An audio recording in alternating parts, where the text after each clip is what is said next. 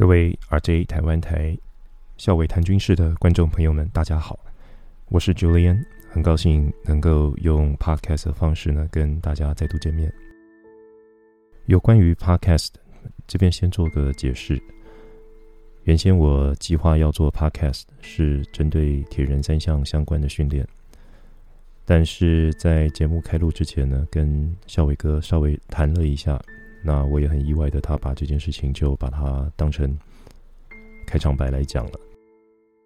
所以在历史上这一集算是第一集，我就献给这个 RJ 台湾台校委谈军事的观众朋友们了。我看视频下方有很多的回馈和问题，那感谢各位的支持与爱护。在此就针对一些大家有兴趣的做简单的回答。首先哈是说关于我过去飞行的历史，大家一定是蛮感兴趣的。在美国空军试飞学校呢，其实它是一个很随机。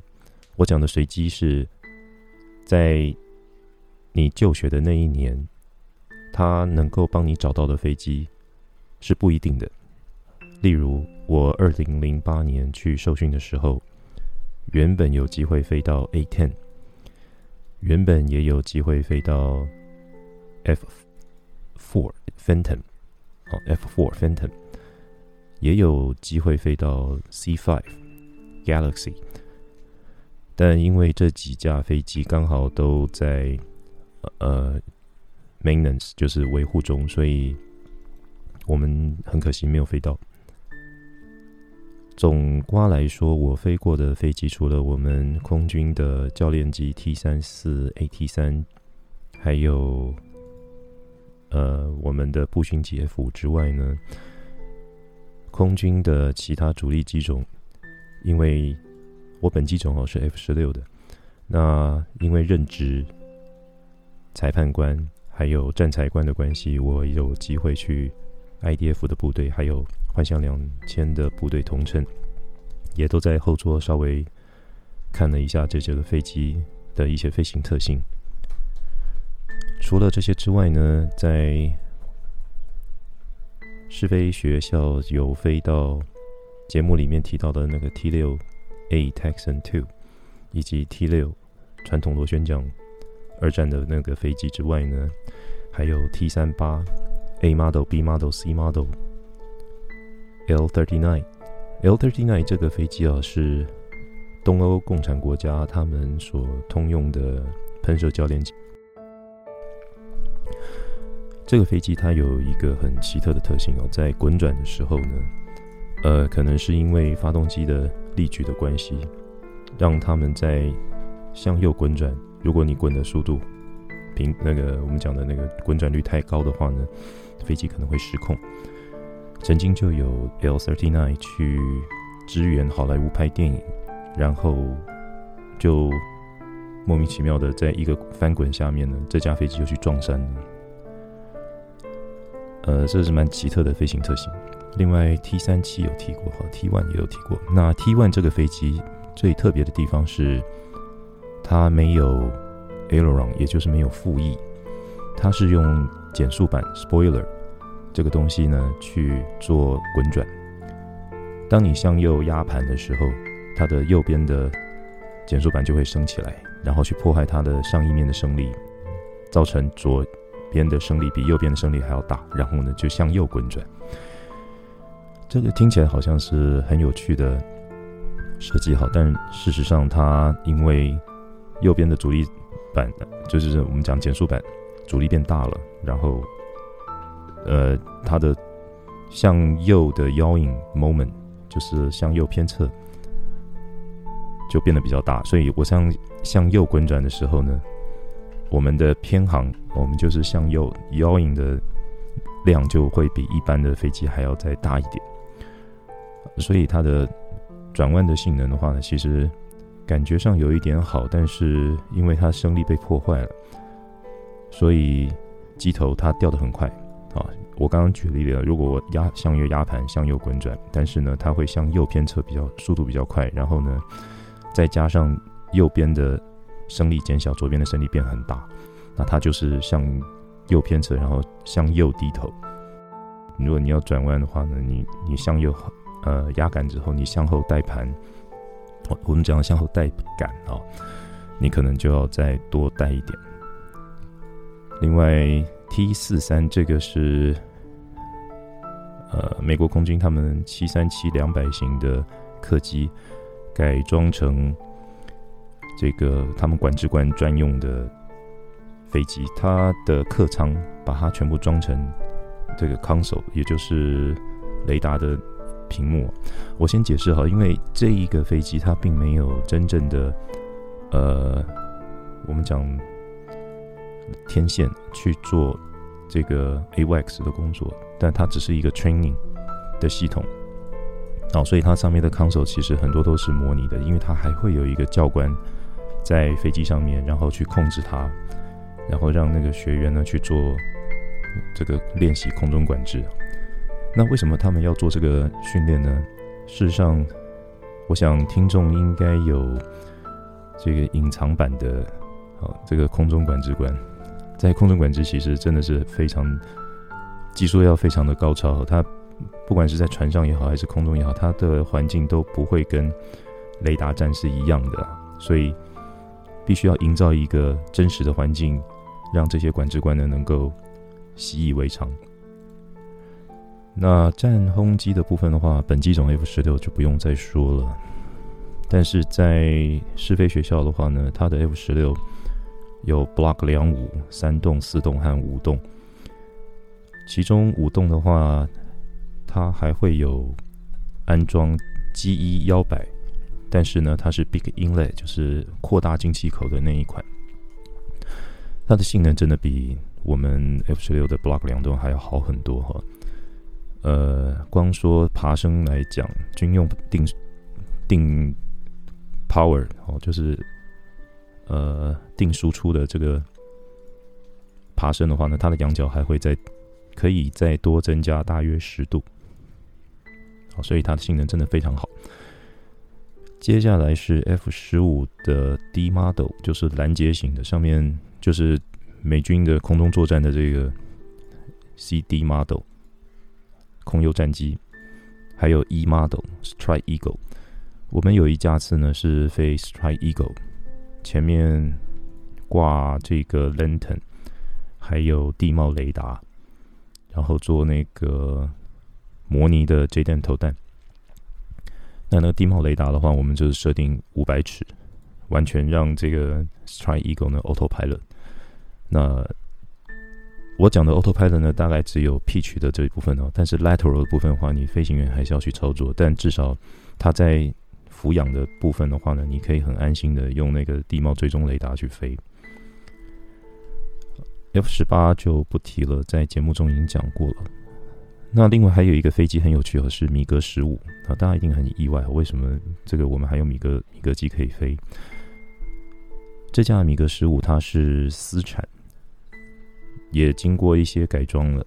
我们都知道这个俄系的状态仪啊，它是长得不太一样。另外。为了要让这个飞机能够在美国的本土上空飞行，它还会另外再加装那个敌我识别 IFF。它的飞行性能的话很有趣，它是我飞过所有的战轰机里面呢最舒服的一款。哦，你有输入了多少的感量呢？飞机就给你多少的回馈。只是这种飞机它缺陷是，当接近穿音速的时候呢，它会有这个。我们讲的马赫失速的状态，机头呢就会开始往下坠。所以当这个过去哦，如果要跟米格十五交战的话呢，我们都会选择大速脱逃，因为它只要一加速的话呢，它这个机头就会往下掉，这是唯一的缺陷。但基本上在次音速的这个范围里面，它飞行的特性非常好，而且飞得非常非常舒服。我这必须要给它一些。呃，这对我来讲真的是赞不绝口。另外，空运机的话呢，在标准配备来说，这个学校它就是 C-12。那 C-12 King Air，它跟我们空军的 Beech 幺九洞洞是一样的飞机，只是我们的那个 Beech 幺九洞洞它是加长型，其他的飞行特性是一样的。另外，安二是在节目中已经介绍了，我不赘述。另外还有一个很有趣的飞机哈，叫 HU 幺六，HU 幺六这个飞机它是水上飞机。我们空军的救护队呢，曾经拿来做这个水患呃水面救护使用。现在还有一架这个展示机哈，放在军机展示场嘉义的。我们飞这架飞机超低空去那个 Lake Mojave 哦，这个河的话呢，大概是加介于加州和这个内华达州中间哦。这蛮多人去那边度假，很多那个小船啊、游艇啊，在那边。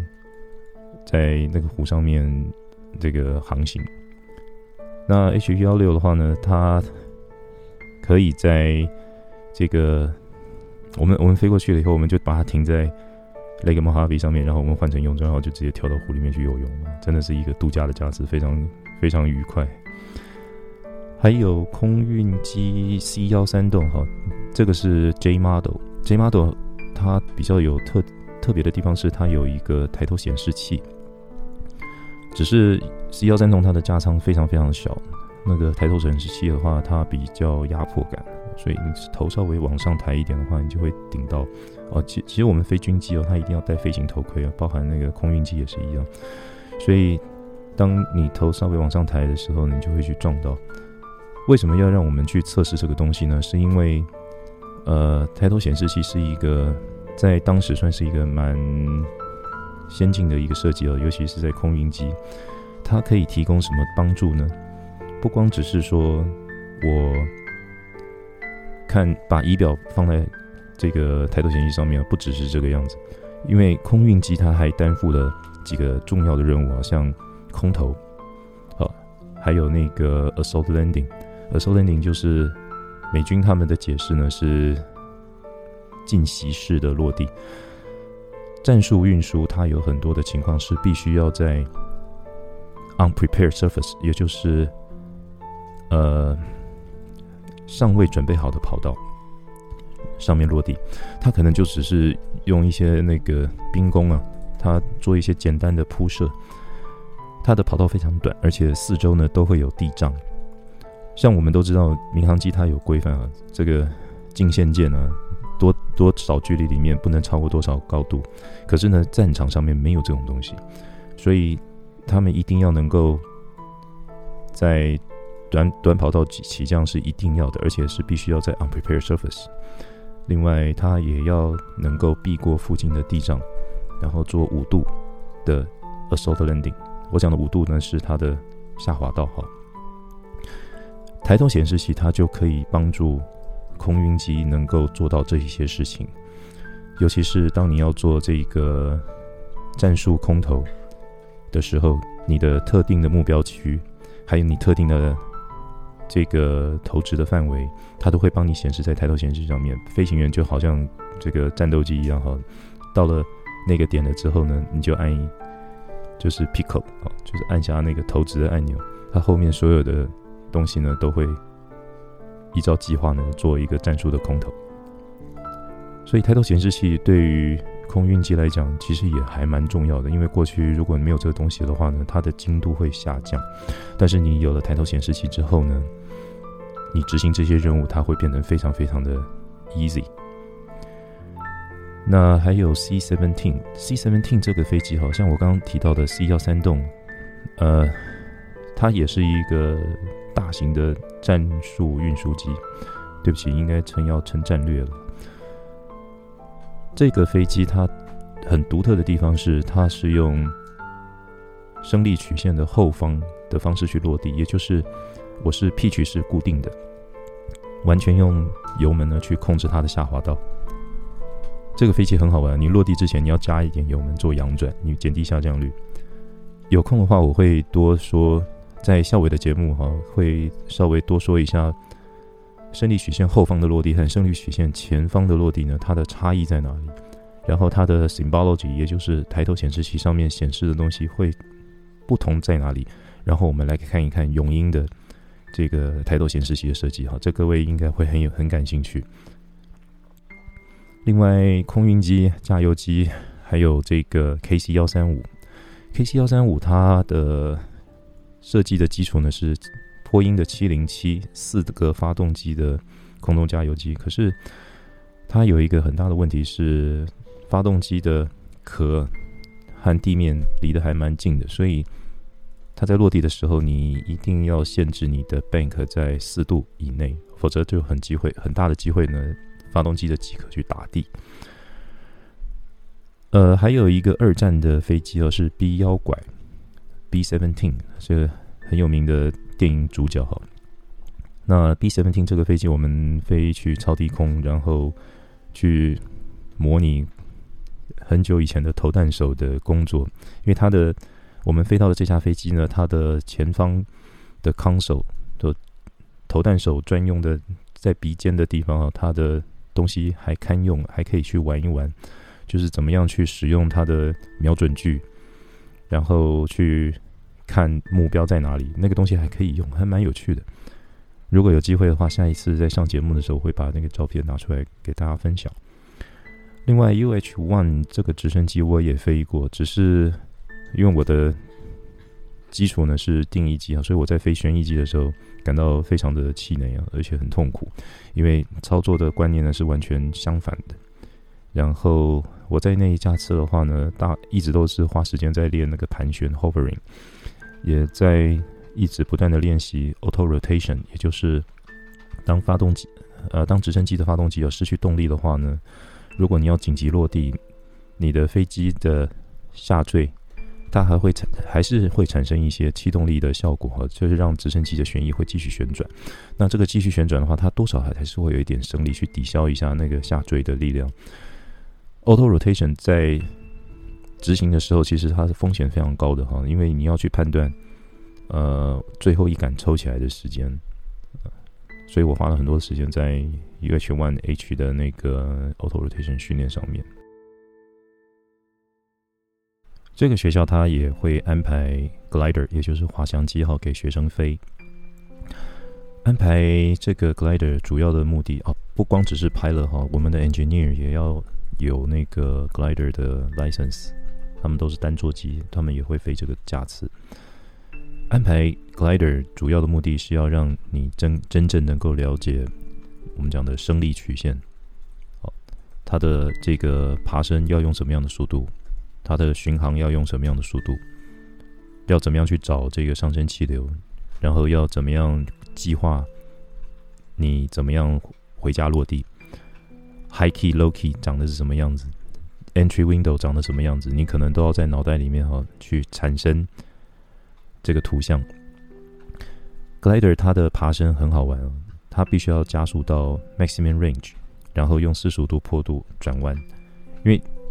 我们都知道哈，其实大坡度的转弯呢，它也会提供大升力。虽然它你必须要消耗的能一些能量，可是因为这个四十五度坡度呢，如果遇到上升气流的话，它气流它会抵消一部分的下降。然后呢，我可以用更大的那个升力哈，在转弯的时候利用这个四十五度坡度产生升力呢，往上爬。爬到你要的高度了以后呢，接下来你要用最大耐航的。的速度去飞，所以你就会一直不断的去在最大耐航还有最大的这个 maximum range 最大距离这两个速度之间一直不断的切换，所以你在飞这个 glider 的时候呢，呃，就产生了很多的乐趣，你就速度会一直不断的改变，然后而且你还要对外顾虑找哪一边。是上升气流。如果你找不真的找不到，你没有再办法再继续爬的话呢，你就要开始计划用多少的距离，然后换取多少的高度，然后回到这个机场落地。好，所以飞模飞那个 glider 其实是很烧脑的一个一个功课哈。另外还有飞到特技机 Extra 三百，它这个飞机是。Red Bull Air Race 里面偶尔会出现到的飞机，它可以拉十个机，而且可以做很多不同的特技动作，包含了这个螺旋是一定会有的，只是它可以做倒螺旋。倒飞螺旋在我们 T 三四这种教练机来讲的话，它是被禁止的项目。可是，在呃这种特技机来讲的话，倒飞螺旋根本就是家常便饭。啊，除了倒飞螺旋以外，还有加速螺旋。当你这些螺旋做蛮多了以后呢，这个你就对这个飞机会感到非常有信心了，因为真的太好飞了。那 Cessna 一七二就不用提了，这只要有考过 CPL 的，在国外的几几乎是有一半的机会都会摸到这个 Cessna 幺拐两。那接下来我要介绍两可两款啊比较特别的飞机，叫这个 In-flight Simulator，分别是 Learjet 25还有 F-16 Vista。这两个飞机呢，它的用途比较特别，它是专门拿来 verify 你的飞控系统。Learjet 后面我讲的那个 Learjet 25，它整个客舱哈里面全部都是电子仪器。像呃很多的飞行飞控软体，它都会先预先预载在这个 Learjet 上面。呃，左边呢，呃，我们讲的 Captain Side 哦，CM One 这个席呢，它是正常的操作。可是呢，Officer 就是 CM Two First Officer Side 右边右驾这一块呢，它全部都改装过了。它改装成这个，你可以改装成这个。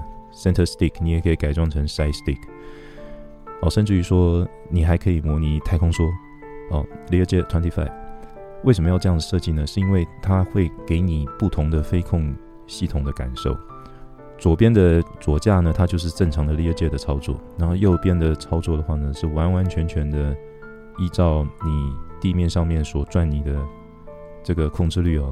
来控制这架飞机，当然我们讲的还是 short period，可能就是短暂的两到三秒，因为猎鹰它本身也有极限，也有速线，那有些动作还是实在做不出来。但是我们就是去 verify 它的 short period，也就是两到三秒的时候呢，它的飞机的动态是长的是什么样子。呃，像 Learjet 这架飞机的话，NASA 也把它拿来当成那个呃太空梭驾驶员的训练装备啊，因为它可以稍微模拟一下太空梭的这个操作。感受，它的控制率也都不太一样。那另外还有 Vista 啊，Vista 它这个东西，我举例，像 F 二十二在发展的时候，它的飞控软体啊，也都在 Vista 上面稍微做了这个也呃 verify，还有做一些 debug。毕竟这个你要写一个非常非常好的飞控软体的话呢，你一定要有。足够的空中模拟装置后去模拟这个飞机的动态，这也是为什么我在笑宇哥的节目里面呢，我这么的关切。哎，呃，我们讲的永英案，它的飞控为什么我我会这么关切？其实原因呢，也就来自于过去的经验哈。那模拟机的部分我就不提了，但其中有一个 F 呃 V twenty two V 两两，它这个飞机是。这个发动机哦是在翼尖，然后它发动机可以旋转正上方和正前方。那它这个很有趣的地方就是在于你如何起飞的时候转成正前方，然后你要落地的时候呢，再从正前方转成正上方。这个在驾驶舱里面的操作哈，也都会有中间有一个转换啊。这个如果没有经过训练的话，会手忙脚乱。这个是我曾经飞过的几种的记录大概介绍给大家，好，谢谢。今天的 podcast 呢，啊，因为制作的长度不能太长，所以今天就先暂时讲到这边。谢谢各位观众的收听，我们下次见。